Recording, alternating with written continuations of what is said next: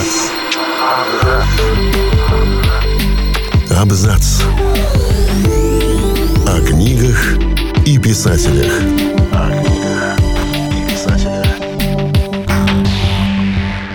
Всем привет, я Олег Булдаков. И сегодня я расскажу вам о курьезных случаях, случившимися с классиками русской литературы. Со всеми порой случаются странные случаи. Известные литераторы тоже не исключение. В нашем материале о том, как Пушкина спас заяц-беляк, Толстой придумал серию яичных блюд, а Тургенев лечил себя сам. И многое другое. Известно, что Михаил Лермонтов был хорош в качестве поэта и прозаика. Однако жаждущая развития его натура вечно искала другие способы выражения. Например, одно время Лермонтов чрезвычайно интересовался математикой. Он днями решал сложные математические задачи. Однажды он целый день бился над решением трудной математической проблемы, зависнув дома у старого университетского друга Алексея Лопухина. В конце концов, он притомился и заснул за столом. Во сне к Михаилу Юрьевичу явился странный человек, который рассказал ему решение. Лермонтов проснулся и, к удивлению друга, написал его на доске, а позже даже нарисовал портрет явившегося ему таинственного незнакомца. Иван Крылов, разумеется, прежде всего, это главный русский баснописец. Второй же страстью поэта была еда.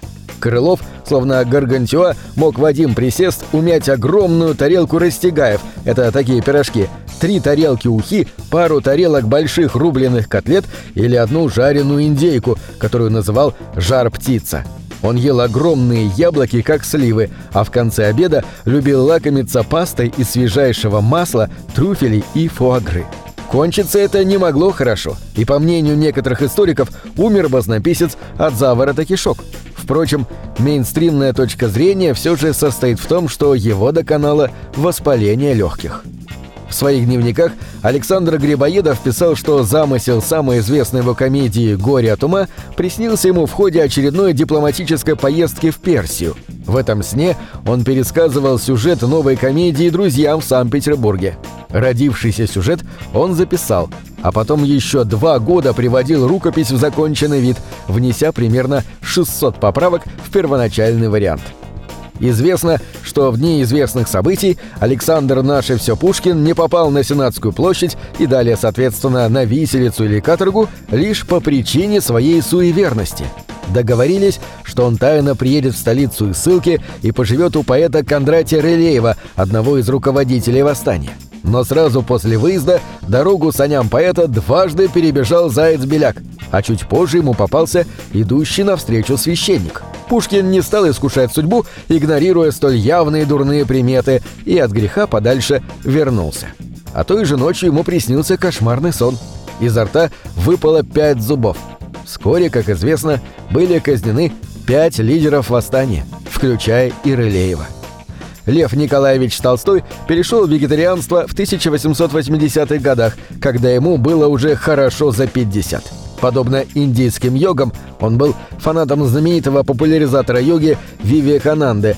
Романист получал животный белок лишь из яиц. Например, он придумал себе серию яичных блюд, которые ел по очереди. Иногда ради разнообразия он ел бобы и брюссельскую капусту. Раз в год он позволял себе кусочек лимонного пирога. Естественно, такая диета время от времени приводила графа к проблемам с кишечником, которые великий писатель взял за правило лечить мочеными грушами. Однажды великий русский писатель-сатирик Михаил Евграфович Салтыков-Щедрин написал сочинение за свою дочь. Мало того, что бедная девочка получила за него двойку, так еще и приписку строгого словесника «Не знаете русского языка». Когда автор «Отцов и детей» Муму и популяризатор термина «нигилист» в русском языке Иван Тургенев узнал о своем раке спинного мозга, то немедленно попытался вылечить себя сам. Для этого он выпивал по 9 или 10 стаканов молока в день. Увы, лечение не сработало. Михаил Булгаков, как известно, переживал разные времена. Иногда у него не было денег, чтобы отметить день рождения, так что он пил воду из бутылки, а иногда он был еще тем франтом. Но одной вещи он старался не изменять никогда. Известно, что он стеснялся запаха своих ног и был буквально помешан на том, чтобы всегда иметь достаточно пар носков. Драматург Леонид Андреев любил ходить в поддевке, в высоких лаковых сапогах и при этом еще носил импозантную черную бородку. Летом 1901 года он сидел на палубе парохода, оплывшего по Волге. К нему подошла, очаровательно улыбаясь, какая-то миловидная дама и с нотками неподдельного восторга в голосе заговорила «Ах, как я рада этой встрече! Как я безмерно рада! Наконец-то мне с вами удалось встретиться и познакомиться! Как я счастлива, что попала именно на этот пароход! Оказывается, и вы на нем плывете! Такая честь для меня! Вы такой талантливый!» Молодой писатель Андреев, весьма польщенный столь экзальтированными признаниями незнакомки, в изрядном смущении слушал ее. И было от чего смутиться и возгордиться. Только совсем недавно вышла его первая книга и уже такая известная среди читателей. Но вдруг дама-почитательница спросила покрасневшего от смущения писателя «Так когда же ваш концерт?» На недоуменный взгляд Андреева поклонница отреагировала уточняющим вопросом – вы ведь дирижер цыганского хора, который плывет на этом пароходе?»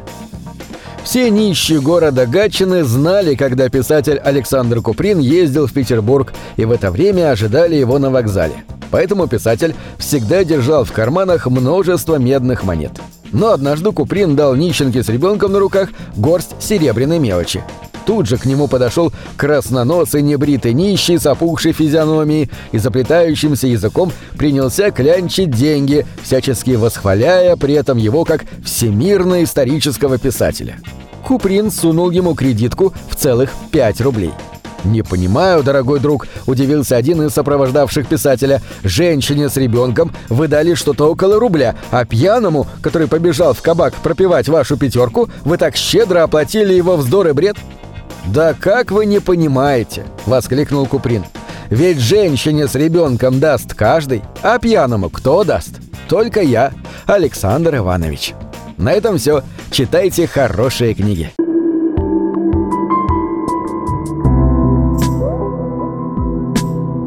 Книги — это двери, что выводят тебя из четырех стен — с ними ты проживаешь другие жизни, а свою умножаешь в тысячу раз. Тысячу.